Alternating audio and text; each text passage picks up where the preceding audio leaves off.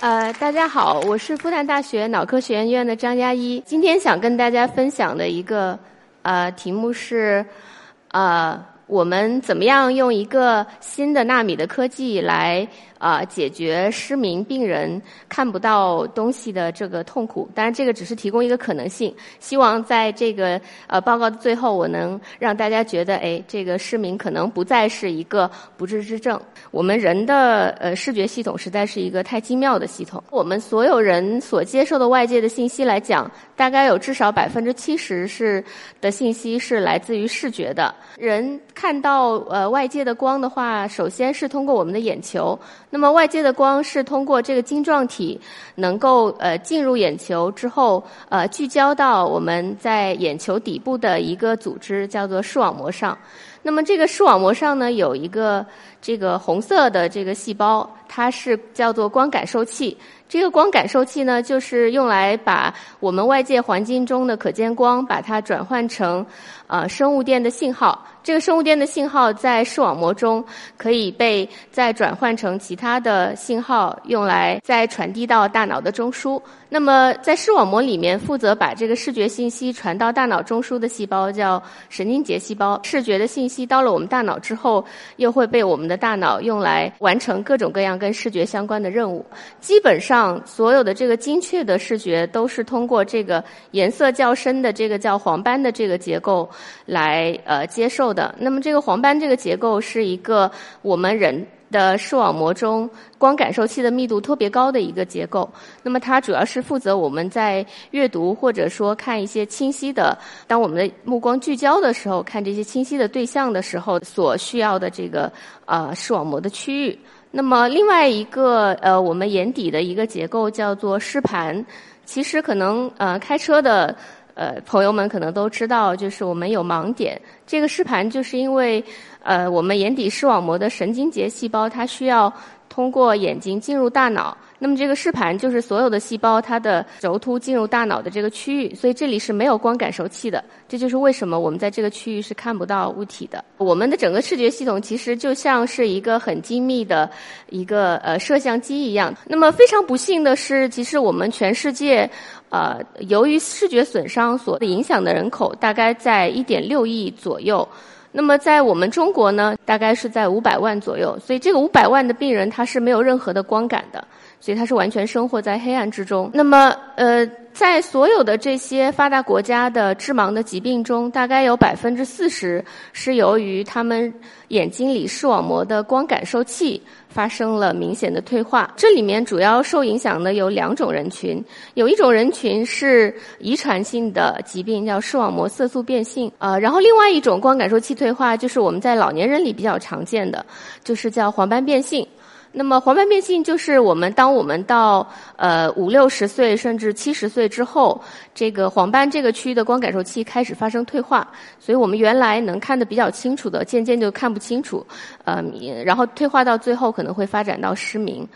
那么呃这因为这个过程是不可逆的，所以呃到目前为止。呃，这个由于光感受器退化引起的这个失明的这个问题，还是不能得到治愈。很多科学家正在开展前沿的探索。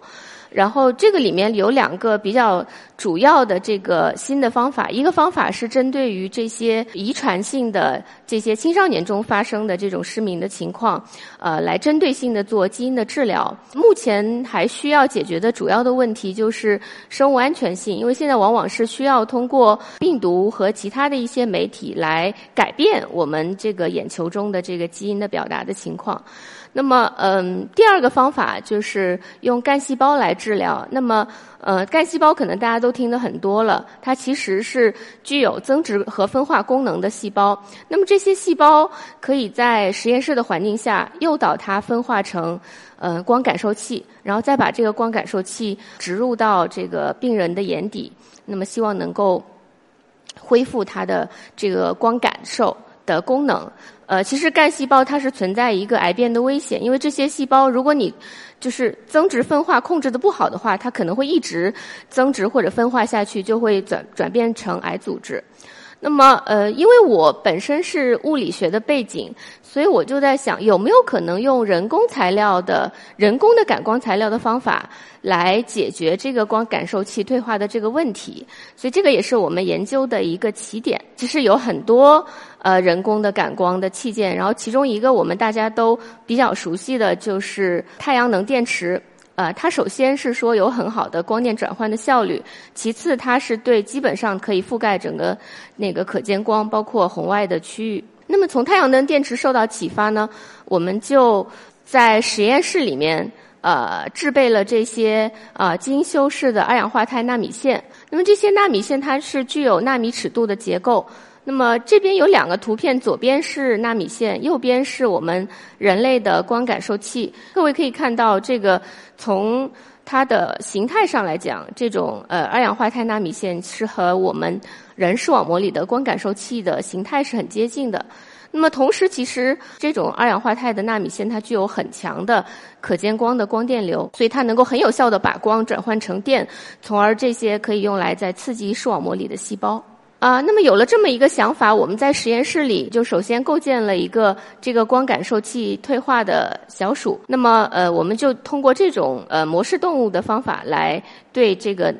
这种纳米线作为人工光感受器的可能性进行测试。我们在实验室里就希望看这个单个的视网膜里的这个神经元，它是否产生了光感。那么就需要我们用一些比较微观的方法去记录单个神经元的信号。这个其实不是一件很容易的事情，原因就是因为单个神经元的尺度大概在啊十个微米。如果我们大概认为头发丝的尺度是大概一百个微米左右的话，也就是说我们一个神经元的大小是十分之一个头发丝的。粗细，那么我们要从这么一小的一个神经元里面获取啊，这个它的电信号呢，就需要我们用呃尖端大概在一两个微米左右的这个玻璃电极去把它前置到这个细胞膜上。这个是一个通过微观的操作可以完成的程序。那么右边的这个视频可以看到这样一个像尖峰一样的这么一个这个活动，它其实就是我们在实验室里记录到的单个神经元它在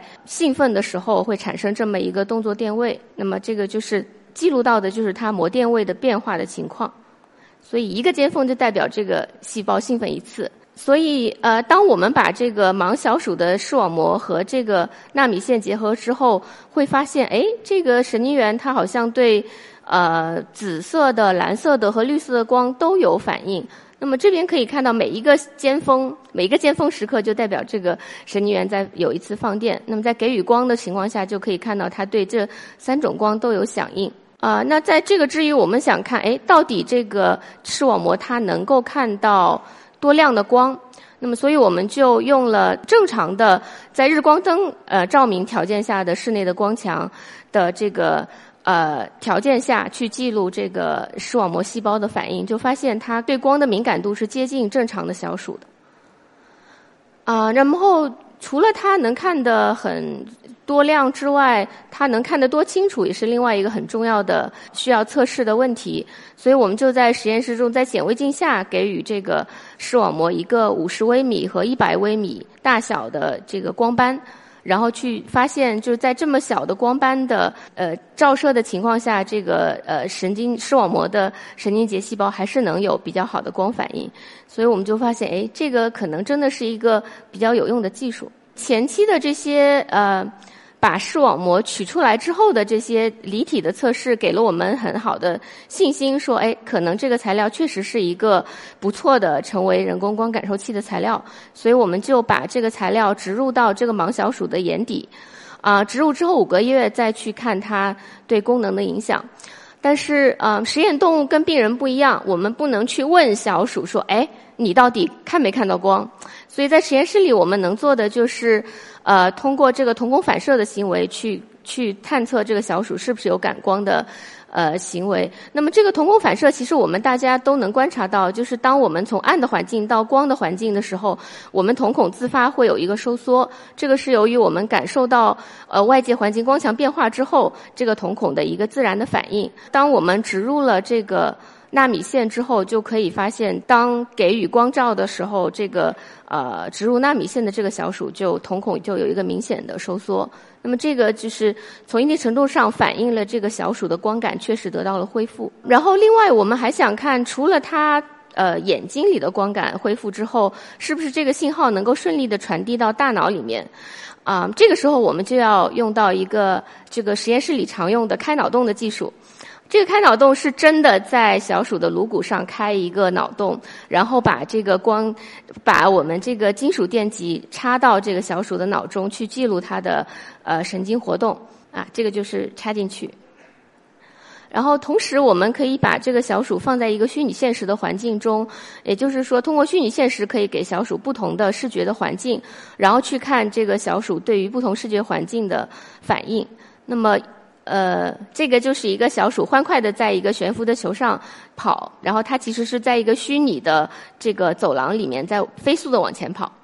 然后右边就是我们记录到的，当这个小鼠在飞速往前跑的时候，它呃脑呃大脑中的这个脑电的活动。然后我们比较惊喜的发现，就是在植入了这个纳米线五个月之后，这个盲的小鼠的视皮层依然有比较好的呃光反应。那么这个。最右边这两幅图其实呈现的，呃，就是一个是植入了纳米线的盲小鼠，另外是一个正常的小鼠。那么这个数据就呃提示我们，植入了纳米线之后的盲小鼠，它在脑中对光的反应跟正常的小鼠是基本没有太大的差异的。那么所以前面的这一系列的工作都是在小鼠中完成的，也就是说我们发现这个。呃，二氧化钛这种人工的纳米的材料，如果植入了一个盲小鼠中，确实能够使这个盲小鼠恢复光感。通过这么一个前期的在动物模型上的尝试，呃，把它呃向临床应用方面去进一步的转化。